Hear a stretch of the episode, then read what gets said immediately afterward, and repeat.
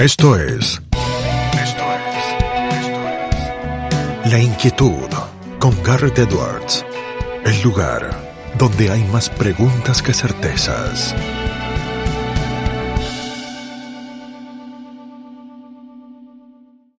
Damos vuelta de página aquí en La Inquietud por CNN Radio Rosario. Tenemos un enorme honor, placer y privilegio. Es presidente y CEO del Archbridge Institute en los Estados Unidos de América. Ha ocupado roles de liderazgo en Atlas Network y ahora es el gerente general del Centro para América Latina de Atlas Network. Es especialista en movilidad, eh, discute y analiza mucho lo que tiene que ver con la igualdad de oportunidades. Es economista y tiene un máster de la George Mason University y además es un amigo, es Gonzalo Schwartz. ¿Cómo estás, Gonzalo? Garrett te saluda aquí del otro lado. Un gusto, Garrett, de estar contigo. Un gran, un gran honor para mí también y un gran amigo, como decís. Un placer tenerte aquí con nosotros, eh, Gonzalo. Eh, decíamos eh, los Estados Unidos, las cosas que vas estudiando, y a comienzos de este año, este 2021, publicaste un artículo que para mí fue buenísimo, yo lo leí de punta a punta y a tantos meses todavía lo recuerdo, donde dabas cuenta en tu experiencia personal, en tu vivencia personal, lo que era y lo que había sido el camino, vos sos uruguayo, pero también sos estadounidense, sos americano, sos american, como dicen los propios estadounidenses, hiciste el camino para nacionalizarte, para naturalizarte estadounidense, y hablabas del sueño americano, ¿no? De ese del que tanto se ha hablado a lo largo eh, de las décadas, pero que vos lo vivías en carne propia. ¿Le podés contar un poco a la audiencia de qué se trataba ese artículo y esa experiencia tan personal tuya? Sí, claro, Garre. Sí, yo vine a Estados Unidos a estudiar por ahí por el 2008. Entonces ahora, después de tanto tiempo, tanto diferentes tipos de visas que pasé, tuve la oportunidad de convertirme en ciudadano. Y para mí sí, fue una gran alegría porque yo creo justamente, como decís, mucho en ese sueño americano. Que el sueño americano se confunde mucho con la acumulación de plata, se confunde mucho con tener una casa, un auto lindo y todo eso. Pero es algo que va mucho más, mucho más allá de lo material y en el instituto hemos hecho encuestas sobre qué significa eso para la gente, que podemos entrar en un rato, pero en general significa la oportunidad de vivir en un lugar donde hay más oportunidades, donde la gente busca vivir vidas mejores, sí, con más riqueza, y puede ser riqueza no solo material, sino que otros lados, y una vida con más, eh, eh, con más sentido, con más florecimiento humano, como se dice, ¿no? En inglés, human flourishing. Entonces, un lugar donde la gente busca eso, que están las oportunidades, pero, y, pero es dado las habilidades y trabajo de cada uno, sin importar dónde uno empieza, sin importar que uno es de acá o no de acá. Como sabemos, hay mucha migración a Estados Unidos, entonces no importa dónde uno empieza, siempre puede apuntar a vivir una vida mejor. Y entonces creo que eso es algo que aspiramos todos, aspiran, aspiran acá y aspiramos en América Latina, en todos los países, en todas partes, y por eso se ve eh, es algo muy humano, aspirar a mejorar nuestras propias vidas para nosotros y para nuestros hijos.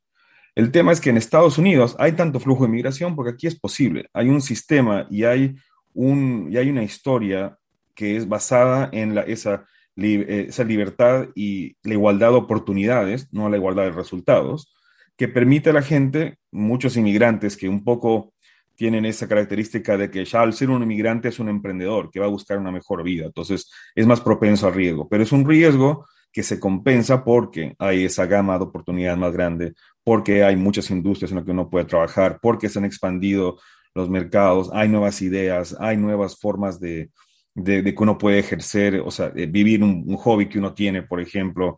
O sea, hay, hay un abanico mucho más amplio de oportunidades para todo.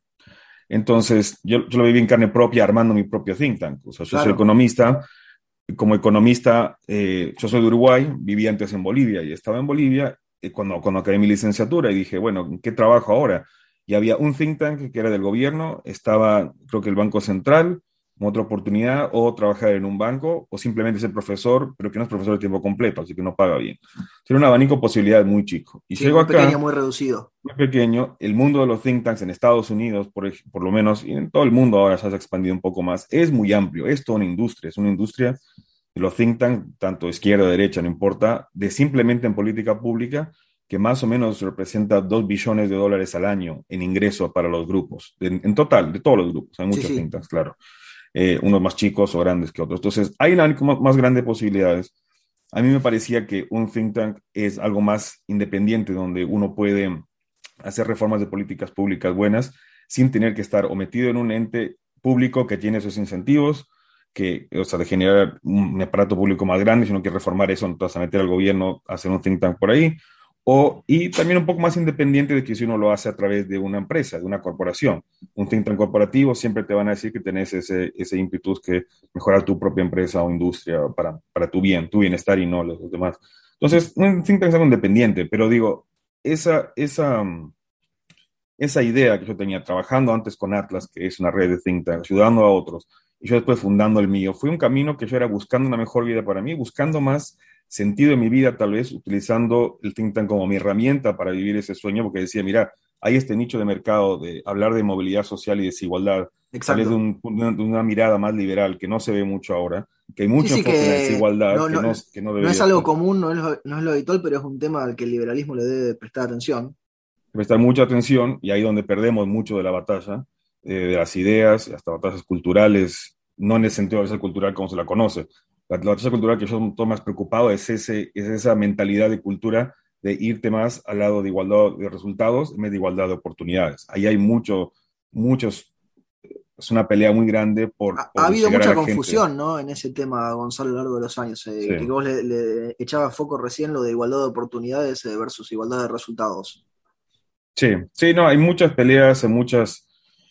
Eh, en aquí, por lo menos en Estados Unidos, si el candidato eh, presidencial, bueno, Biden tiene un, ciertamente un enfoque, otros candidatos han tenido otros. La vicepresidenta justo de Biden, días antes de, de, que fueron las elecciones, sacó un video muy controversial para mí en Twitter, eh, dos días antes de la elección. Al final se ve que no mucha gente lo acabó viendo, y, porque no, no fue algo que, generó mucho ruido al final. sí.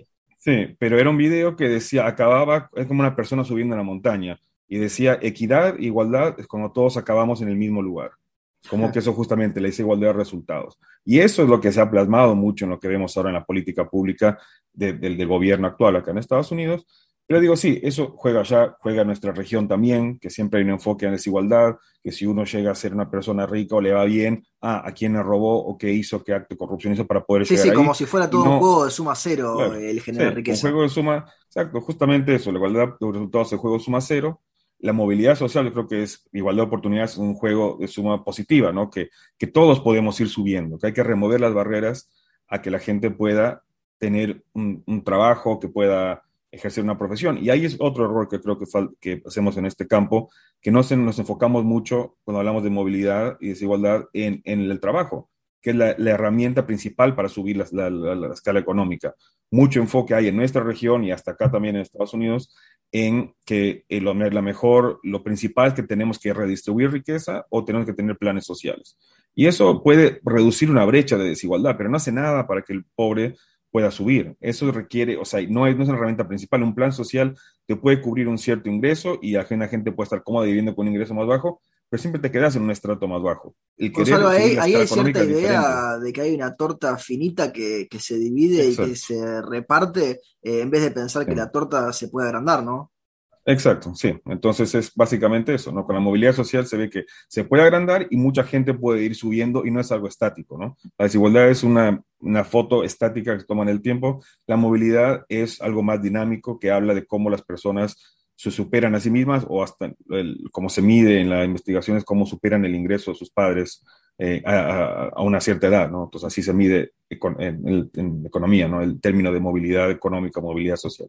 Pero sí, pero para mí incluye, es un poco más grande el tema de que, como te decía, en la batalla cultural más amplia que es cómo la gente ve el mundo. Si es justamente, como decís, un juego suma cero y, un, y una torta chica o, y es igualdad de resultados, o es algo más dinámico, algo más que, que permite, que abre un abanico de posibilidades a las personas para que suban, es un juego más de suma cero y que simplemente precisamos igualdad de oportunidades, remover barreras que nos restrinjan, ya sea abrir empresas, ya sea florecer nosotros mismos mediante perseguir diferentes eh, objetivos que tengamos, eh, perseguir profesiones que tal vez no sean, que no existen en otros países, existen acá. Eso, pero eso pasa por algo, eso pasa porque hay un cierto ímpetu de la gente de de, empujar la frontera de lo posible, por así decirlo. ¿no? Entonces, este país, lo que ha hecho, por ejemplo, volviendo a tu pregunta inicial, sí, sí, nos una vuelta grande, que lo que ha hecho este país, lo que se habla mucho eh, eh, es de la frontera, ¿no? de la frontera que había antes de que el país empezó con 13 colonias en el este ¿no? de, Estados Unidos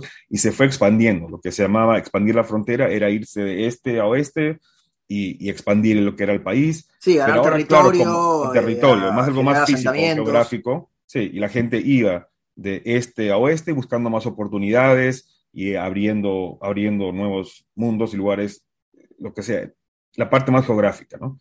Pero ahora yo lo veo como que la frontera que se expande ahora la frontera de lo posible en temas de innovación, de tecnología, de emprendimiento, de, hasta, de, derechos humanos, de, de todo, de, mejores vidas, de mejores sistemas de salud, que se habla mucho aquí del costo, pero y eso es algo que hay muchas barreras y burocracia y metidas, pero al final de cuentas, el sistema de salud, la gente viene acá a hacerse atender, la gente viene acá a emigrar, a buscar mejores resultados. Entonces, eh, hay una expansión de la frontera en cuanto a innovación y lo que es posible. Eso es lo que vemos con la carrera del espacio, por ejemplo, de, de, Jeff Bezos y Elon Musk. Es una frontera, bueno, tenemos aquí ¿qué tanto podemos salir? Que los privados yendo al espacio hace 30 o 40 años hubiese sido de película de ciencia ficción y no una realidad que la leemos en el diario y ya la tomamos como normal.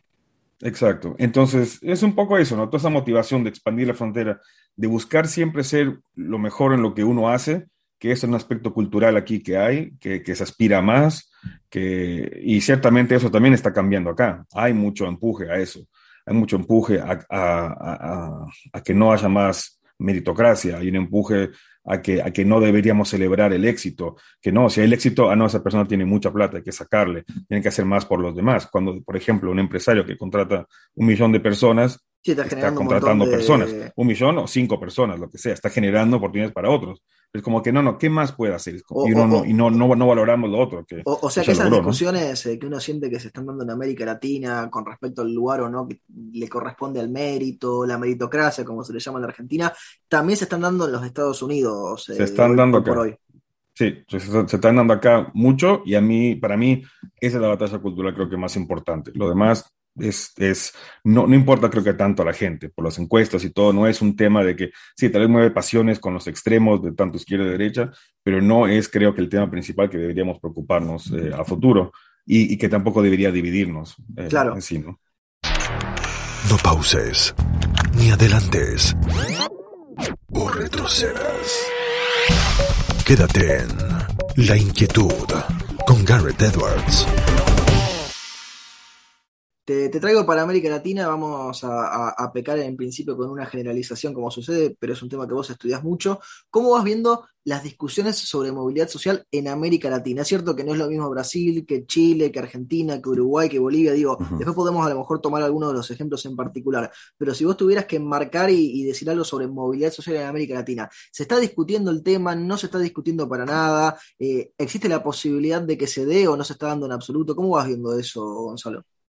Sí, no, es en general, creo que es una región también, por cometer de mi pecado de generalizar, una región que estamos muy estancados, creo que en el tema de movilidad. Hay pocos ejemplos de países eh, que han tenido éxito o si lo han tenido, se han estancado y ahora tal vez estén retrocediendo, ¿no?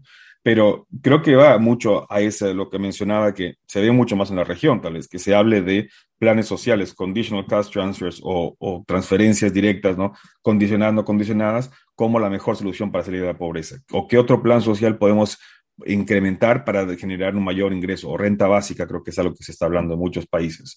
Y esa redistribución de cómo eh, ponemos más impuestos a la gente más rica para financiar más de estos planes. Pero no hay ese enfoque que sea, no, la salida es más emprendimiento, es remover barreras a la generación de empleo, eh, a, la, a, la, innovación que puede expandir industrias. Eh, entonces, no, me parece que en general no hay esa discusión y se enfoca así mucho en planes sociales digamos, Chile obviamente es un ejemplo muy... Eh, sí, paradigmático. Muy, muy, sí, muy, muy complejo que por un gran tiempo lograron incrementar mucho la movilidad social, redujeron la desigualdad en gran cantidad, igual se está hablando del debate que no, que, que es uno de los peores países para eso, cuando la investigación ha mostrado claramente que es. Sí, que todos habían mejorado su calidad de vida.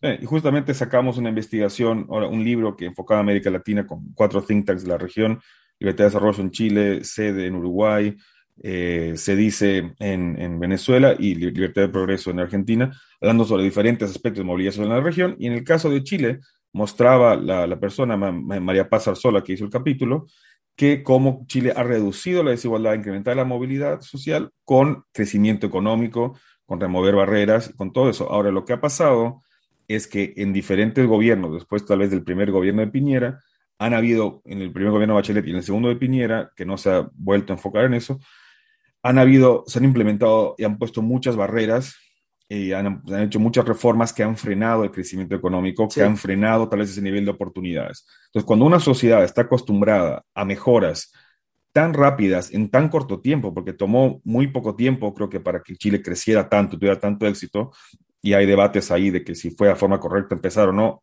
no nos, vamos a meter a eso, pero digo, ha crecido, ya tanto éxito tan, tan rápido que cuando llega un momento que hay mucha una clase media muy alta que exige o quiere más, más mejoras, más rápido, y eso se, estanca y se frena, esa sociedad se vuelve, eh, tiene, tiene ese rechazo a lo que tal vez esté pasando en ese momento, o lo culpa al sistema, o culpa otra cosa, pero cuando uno va creciendo más rápido, no es que uno puede sentarse y tranquilizarse que sí, bueno, ya hicimos lo suficiente. Sí, sí. es más bien, es que esfuerzos. Se ameseta el crecimiento, la gente, eh, digo, lo da por hundido todo lo que creció antes de alguna forma. Exacto, exacto. Entonces, más bien hay que eh, hacer todavía más empuje aún y más reforma. Entonces, como ya se vino estancando con, el segundo gobierno de Bachelet, el segundo gobierno de Piñera, la verdad que no estoy, eh, no sé exactamente. Sí, sí, habría que ver todavía qué políticas los finales cuando se conozca el, final de mandato pero en general el discurso no era el mismo discurso que había en el primer gobierno de crezcamos y todo, y obviamente metido en mucho el conflicto social que ha estado pasando en los últimos años, pero no había ese mismo empuje. Cuando la gente había sentido, creo que el estancamiento en el Bachelet y que por eso volvió a votar a Piñera para tener algo diferente, que las cosas funcionen otra vez bien en cuanto al crecimiento económico, a las oportunidades. Y cuando todo eso se estanca, yo creo que genera ese resentimiento en la gente y protestas, y ahora tenemos otro escenario también polarizado, polarizante en cuanto a la, segunda ronda de, las elecciones. Pero digo, eso es un ejemplo muy bueno de que crecemos mucho, mucha movilidad social, baja la desigualdad, son los mejores países que mejor están en la región, comparado con otros países de la OSD, no, pero... Es, sí, sí, pero, con respecto a la, OSD, ¿no? Los vecinos es lo mejor, había mucho éxito, mucha prosperidad, y ahora se está intentando retroceder, o se retrocedió ya antes con, reformas buenas. Elecciones muy polarizadas. y, con políticas públicas antes malas que llevaron a ese estancamiento. Entonces, ahora es, es, ver si qué pasa con el siguiente gobierno, si logran volver a reactivar ese, ese motor de movilidad social que fue excelente en Chile, se frenó y ahora vemos qué pasa. Pero eso es lo que creo que pasa. Cuando uno no presta atención a eso, por más que la, la, la desigualdad no haya empeorado, mejorado, cuando la, la, gente no siente ese, esa mejora rápida en su nivel de vida, y como te decía, sueño americano, eso es lo que está buscando, mejorar su vida para eso y sus familias. No creo que haya un tema de, de que realmente querían mejorar, la, eh, o sea, cambiar la, la, constitución y verlo así. Vieron que, ah, bueno, la gente me está vendiendo eso como la herramienta para mejorar mi vida, dale, vamos. Pero el, el tema de fondo es, quiero mejorar, que mis hijos crezcan en un, en una mejor, en un mejor país, eh, cómo hacemos eso. Pero eh, entonces ese, ese trasfondo de, la, de, lo que el chileno yo creo que quería era esa mejora que, que, no hay y que ahora no sé, no, no sé si se va a dar con una constitución, creo que no, creo que obviamente esa no es la solución, pero esa, es esa demanda social cuando las cosas no están, no están bien. Y eso se ve en otros países también. En Uruguay pasa lo mismo. Bueno, justo te iba a preguntar por Uruguay, no te quería sesgar con la pregunta, así que bien que lo introducís vos el tema. No, en Uruguay pasa lo mismo, eh, que han habido tal vez algunas mejoras buenas económicas en cuanto al, ingreso, ingreso promedio a través de las clases más bajas. Ha habido algo así en los gobiernos anteriores del Frente Amplio, antes de que llegara el actual presidente de la calle Pou. Pero por muchos años, cinco o seis años tal vez antes, ya se veía un estancamiento de la generación de empleo privado. Se creció, hubo una, creación de empleo muy grande, pero por parte del sector público. El sector privado tenía muchas barreras, hay mucho sindicalismo que creo que no deja que, la, que las cosas eh, sigan, que las empresas inviertan. Es otro, otra cultura también en la, en la sociedad, ¿no? Eh, sí, pero, suena algo argentino un poco la descripción, ¿no? La cercanía pero hubo, hubo un freno muy importante de eso, eh, inseguridad, eh, cosas que llevaron a que haya un cambio importante hacia, creo que un gobierno ahora que quiere mejorar las cosas, que tiene las ideas más claras, que ha empezado con una ley los primeros meses muy buena, que plantea muchas reformas en varios campos, no muy radical, porque Uruguay no puedes pedir algo muy radical, es siempre sí, alguna paso, vez escuchado, paso lento pero seguro. Uh, eso, Gonzalo, alguna vez he escuchado que en Uruguay hay cierta idea de, de o cierto resquemor de que si se hace el cambio demasiado brusco se puede romper todo, ¿no? Lo contrario sí. de lo que se hace en la Argentina, que parece ser que no nos importa nada que se rompa todo. Digo, a, ahí a lo mejor estaría sí la diferencia idiosincrática entre los dos países. Sí, puede ser, puede ser. Y, pero ese es el, e, ese es el tema. Todo lento pero seguro, está bien, no muy, cambios muy grandes, pero ahora esa ley, esa ley de, eh, o sea, una ley macro muy grande que incluía varias otras reformas necesarias, la, hubo un empuje de la, de la izquierda al Frente Amplio ahora para poner esa ley en un referéndum a ver si la gente realmente quería esos cambios. Ahora, eso se va a votar en marzo, no, no, no sabe, sabe qué va a pasar Obviamente, si se gana, que el gobierno gana, que la ley, si, si, si se vota referéndum que no, que no hay que sacar la ley que, está, que estaba bien, va a ser un respaldo muy grande al gobierno, que ya de por sí tiene un apoyo de 60% o más por su Mucho. buen manejo de la pandemia, por lo que ha traído un poco más de calma en temas de seguridad, por lo que se ve un poco más de, de inversión extranjera o gente que quiere ver al, al, Uruguay como un destino diferente en la región. Entonces, hay cosas positivas que han hecho que mucha gente que hasta estaba con el Frente Amplio Izquierda, o en el centro, por así decirlo, ha ido un poco más buscando, bueno, algo diferente y ha sido satisfecha. Entonces puede ser que en el futuro cercano veamos un, mejoras ahí, pero se requieren estas reformas que ni siquiera se han dejado empezar a hacer, ¿no? Por así decirlo, pues ya, están puestas a un referéndum, hubieran que, que juntar firmas, lograron juntar firmas para el referéndum, y, y, veremos, veremos qué pasa, pero digo, eso creo que es un ejemplo importante en la región de que si logran salir de eso, y creo que saliendo de esa, de esa, de, saliendo de ese momento del referéndum es el mejor momento para hacer más reformas, como decía, no tan grandes tampoco, porque la gente te puede se puede echar para atrás, pero con ese capital político que si ganan ese referéndum puede dar lugar a mejoras. Ahora, si pierden y hay y, y se va para atrás, es una oportunidad, yo creo que perdida, es una oportunidad que, que, la gente no está dejando al gobierno tratar algo diferente, porque, como decía, hubo un estancamiento muy grande de la economía en, esta, en, Uruguay en los últimos años previos a la Pou, eh, mucha inseguridad, inflación muy alta. Entonces la gente estaba cansada, quería algo diferente, porque lo que venían haciendo con planes sociales o redistribución o frenando la, la actividad empresarial con muchos paros, muchos piquetes y todo en empresas, no funcionaba, la gente quería algo diferente lo pidió, lo, obtuvo. Entonces ahora tiene, hay que ver qué pasa, pero yo estoy posit optimista, positivo, que va a haber, va a ser un buen ejemplo, yo creo, por, espero, para la región en el futuro cercano. Gonzalo, nos queda una pregunta más eh, que se la hacemos absolutamente a todos nuestros entrevistados, eh, porque el programa se llama La Inquietud y es un juego de palabras, eh, y nos han respondido de lo más variopintos los respondes, cuestiones personales, cuestiones más académicas, y la pregunta es la siguiente, ¿qué inquieta a Gonzalo Schwartz? Creo que poco lo comenté ahí. Para mí, esa, como te decía, esa batalla cultural por la igualdad de oportunidades o resultados que pensamos que se había tal vez terminado cuando terminó la Guerra Fría, o que pensamos que ahora ya no se ve tanto, que la gente está de acuerdo con que la igualdad de oportunidades con un modelo de mercado es lo que más hace prosperar a los países, se ha puesto en tela de juicio en todo el mundo por diferentes razones, pero a mí lo que me inquieta es que mientras seguimos, seguimos, no sé, jodiendo, por así decirlo, con, con eso, sin, sin reconocer que, que, no, sigamos adelante. Me preocupa es que nos enfocamos mucho en intentar encontrar una respuesta final a esto cuando la evidencia histórica ya está, ya se sabe lo que se tiene que hacer.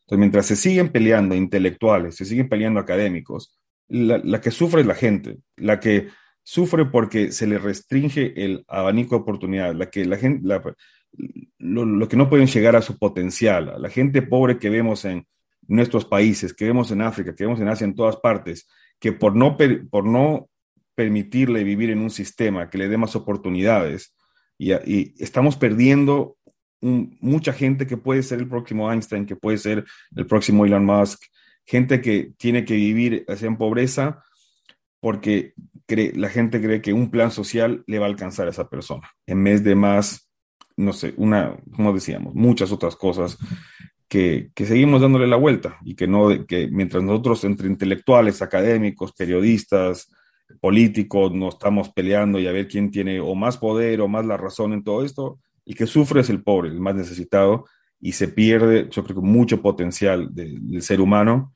por, eh, en, el medio, ¿no? Mientras tanto. Y creo que poca gente tiene en mente a esa, al más necesitado. Puede ser en el discurso, sí, pero en las acciones y políticas públicas no. Entonces, es lo que me preocupa y que creo que está encasillado en ese debate muy grande entre la movilidad social o la desigualdad como el principal frente en, la, batalla de las ideas. ¿no?